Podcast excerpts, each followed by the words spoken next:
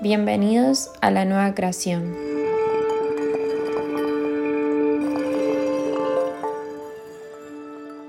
La base para mantenerte en armonía siempre será nuestra propia relación.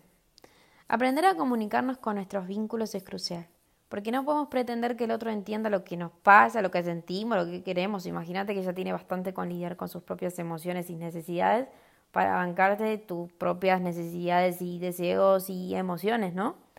Mejor optemos por trabajar en nuestras propias emociones para poder transmitir nuestras necesidades, deseos desde nuestro propio adulto responsable y dejemos el niño o niña herido atrás, que pide sin límites y se mueve por medio de caprichos, reproches, reclamando desmedidamente las necesidades no resueltas.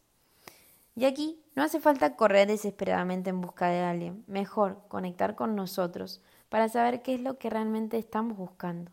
El día de mañana veremos que solo nos buscábamos, pero era tal la desconexión con nosotros que perdimos orientación y te y va, nos desesperamos a tal punto que terminamos creyendo que necesitamos de alguien del exterior.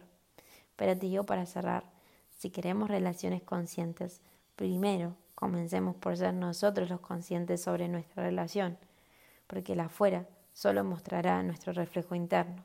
Por ende, hacernos responsables de lo que estamos creando en nuestra vida es nuestro compromiso y nuestra responsabilidad para cambiar nuestra dirección de vida.